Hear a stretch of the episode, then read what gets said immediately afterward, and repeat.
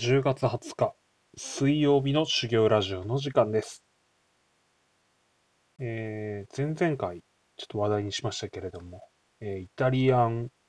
ファミリーレストラン、サイゼリアがですね、秋田に進出してくるということで、いや、1号店の場所どこなんだろう、どこなんだろうと思ってまして、私としては、こう通勤経路であるですね、今、あの、駅前からバス乗って、高速バスで通勤してますから、えー帰りにですね、高速バスが駅に着いて、で、そこから、まあ、サイゼリアが仮にあればですね、そこでエスカルゴとハウスワインなど飲みながらですね、これ安くあげて帰ろうなどと妄想に浸っておったんですけれど、どうやら第1号では違うところに立つということが分かりまして、まあ、そんな話をしていこうと思います。多分しょうもない内容になります。それではスタートです。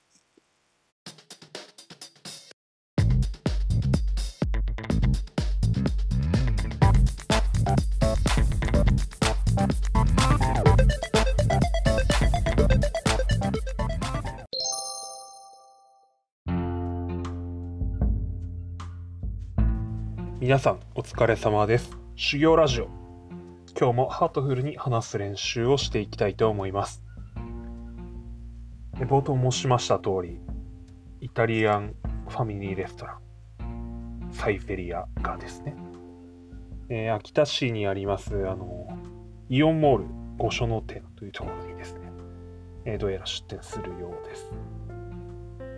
まあ、あの、若干郊外、若干というか郊外なんですけれども、まあ、あの映画館とかもあってですね、おそらくこう秋田市内では一番家族連れが集まる場所に出店するということで、まあ、そりゃそうですよね。あのファミリーレストランですからね、こうファミリーで入るところじゃないと意味ないわけですよね。で、一番ファミリーがいるであろうところに出店するわけですから、それはもう賢いと思うわけであります。それはですね、こう37歳の男がですね、こう通勤の際によってですね、えーエスカルゴとワイン飲んで帰りたいなんてですね、おめえファミリーじゃねえじゃんっていう話ですからね、何言ってんだっていうところでですね、えー願い下げだわと、儲けにならんわというところでしょうね。えー非常に悲しいところですね。あんまりイオンモール、まあ昨今、そうですよね。本当全然行ってなくて、まあ、あの、コロナ禍ということもあってですね、全然家族で、ああいうところ出かけてないんですよね。もう家族で行くところといえば、散歩、河川敷、実家、妻の実家、ラグビー以上って感じですね。全然なので、いや、もうちょい収まったら行きたいんですけど、でも私あの、日中から酒飲むってこと一切してないのでですね、しないんですよ。昼からは飲まないんですよね。あと、車を運転するときとかも、あの、妻の運転に、それなりに長い間乗るくらいなら、俺は飲まんっていう感じですね。まあ、妻別に運転下手なわけじゃないんですけれども、うまくはないなとは思っていて、なら俺が運転するわみたいなところですかね。はい、というわけで、えースカルゴを食べながら酒飲む、ワイン飲むということはですね、どうやら叶いそうにないと。まあ、やらないことないですけど、その後、えー歩きだったら1時間以上歩いて帰ってくるかというところでですね、そんなことはできないということで、ちょっと悲しいですね。2号店が果たして出店するのかと。で、駅前ですよね。駅前に出店する、するのかっていうところですよね。いや、秋田の駅、いや北市の駅前とかって全然ですからね、はっきり言って。まあなんかこう、おしゃれ風味な若者向けの本屋さん、あー服屋さんとか、えー純駆堂とかが入ったビルは駅前にありますけど、で、みたいな感じですからね。まあ、家族層をターゲットにまるでしていないというところでですね、いや多分駅前に出店する可能性は極めて低いだろうと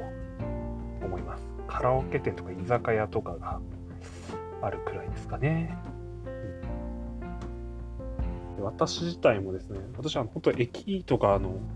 秋田市のあの繁華街というのは川端というんですけれどもそこからど駅から見てもあのそこから見ても歩いてどっちからも15分くらいのところに家があるのでですね。最高の立地じゃないかと。家は狭いですけどじゃないとかなというところに家は構えたもののですね。私自身も別に外で飲むのはあんまり好きじゃないのでですね。もう家で飲んでるのが一番いいですね。壁に向かってですね。こう本とか読みながら音楽など聴きながら、まあ、今で言うともうポッドキャスト聴きながら酒飲んでるのが一番最高ですね。あげく喋り始めますしね、自分でポッドキャストやってるもんですから、もうもう十分です、私は、それで。はい。えー、まあ、サイゼリアの話は置いときまして、で、私は食べ物にもですね、えっ、と、それほど執着しないというか外食して食べたいまでのものっていうのは実はなくてですね。何ていうんですか東京に行った仮にですね東京に行ったから有名な店舗で食べるとかじゃなくて東京に行ったからこそ吉牛食べるとかですね。すき家食べるとかココイチ入るとかですね。ゴーゴーカレー行くとか。あのおおそらく全国どこでも味変わらないであろうというところでちゃんとそこで食べ続けるっていうことばっかりしていてですね。えーあの、なんていうんですかね、本当にあの不如意な感じっていうのを断然遠ざけるんですよね。ひたすら安心していたいみたいな。気も使いたくないしみたいな感じですね。なんか出張とか研修とかで1ヶ月くらい東京行ってる時とかもですね、あの、なんか調べて美味しい店に行くというよりは全然そういうことばっかり同じ店にばっかり行くっていう感じでしたね。あとはすごい、そうです。有楽町とかはこう、テコテコ歩いて一人でも入れそうな店があれば、あそこはまあ楽しいなと思って行ってましたね。あとはあのなんだっけ、名前。東京駅の地下にある立ち食い寿司勘太郎だかって店あるんですよ。多分今もあると思うんですけど、あそこがですね、結構好きで、出張とか研修で行ってると必ず、いる期間、例えば2週間だったら、週に1回とか2回は行って、えー、食えー、寿司食べて、適当に食べて、で、あの、ビール飲んで、えーと、日本酒なんか2合くらい飲んで、テコテコ帰るみたいなやつを結構やってましたね。なんかあんまりこう硬くならずそんな高くもなくいいよなと思って東京駅の地下の立ち食い寿司勘太郎ですね。いいなと思って行ってました。本当は出張行くと必ず行きますね。はい。あとは例えば仙台で出張だったり研修だったら利休っていう牛タン屋に行きますね。前にも話しましたけれども。えっと、私、利休行ってから利休行ったっていうですね、1次会利休でやって2次会も1人で利休行ったっていう、ちょっと、正気じゃないような、こう、共同をしたりしますから、あなんだそれくらいこう、同じ店でも全然構わないみたいなところがありますね。ちょっと変わってるんだと思うんですけど。まあまあ、その、その中でも私があと好きな店、東京ですね。えっと、1年修行してた時に、時々行ってたのが、あの五反田にあるですね、ステーキハウスリベラっていうお店に時々行ってました。試験終わった人がですね、よかったですね。あの、プロレスラーの写真がですね、プロレスラー御用達のステーキハウスなんですよ。あの、外人レスラーとかです。所狭しとバンバンバンバン飾ってあってですね、バダハリステーキとか、なんか、あけぼのステーキとかですね。これ、食べたら死んじゃうんじゃないかっていうくらいの大きさのやつとかがあるわけですけど、なんかそれで普通になんか、ステーキですね。3000ちょっとくらいでしたかね、普通に食べると。それをこうなんかレアな感じで食べてですねなんかすごいこうぐっとこうお腹にスルッと入るんですけどその後お腹の中で 全然消化できないみたいな感じになってですね。苦しい苦しいみたいな感じで食べてた気にはなってましたけれどもこの席にホーガン座ったのかとかブッチャー座ってたのかとかですね。そうやって考えながらステーキ食べてるとですねなんというか強くなった気になったもんですね。まあ、強くなっても意味ないんですけどね、試験の後に言ってるんでですね、あの頭良くならなきゃいけないのでですね、強くなる意味はないんですけど、まあそうやってなんか楽しんでた記憶があります。ステーキハウスリベラは目黒店と五反田店があってですね、私は五反田店しか行ったことないんですけれども、うん、あれはいい思い出がありますね。えーちょっと関東にお住まいの方で、もしあのステーキとか好きな方いらっしゃら、ステーキハウスリベラ行ってみてはいかがでしょうか。私はあの、本当子供連れて行きたい、行きたいなと思ってます。私はあの、ライオンキングがすごく好きでですね、えー、ミュージカル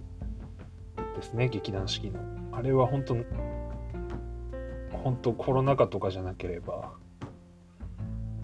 いや、本当小学校低学年のうちに子供たちには一回体験させたいなと思ってるんですね。私本当感動したのでですね、感動しました。なんかあの、研修中に同期とみんなで見に行って、で、翌週また一人で行って、その数年後今度妻と行ってですね、何回見てもいいなと思います。ですね、ああいう表現することの素晴らしさというのを、こう、長男とか、えー、次男にはですね、感じてほしいななんて思ってますね。はい。ちょっと、そうですね、今日はサイゼリア残念っていう話とですね、えー、私が安定した食生活を好むという話と、あとライオンキングが好きだという話をしてみました。ちょっと11分くらいですか。短いですけど、これで終わりたいと思います。私はあさって、えー、ワクチン2回目なんですよね。さあ、副反応どうなるかとかと考えながら、まあ、あさって酒飲めねえのかと思ってるんですけど、なので、ちょっと明日は、あさって休みなのでですね、明日は、えー、あさって飲まないの寂しくなくていいように、明日はいっぱい飲みたいと思います。はい。それでは今日も最後まで聞いてくださった方おられましたらどうもありがとうございました。失礼します。おやすみなさい。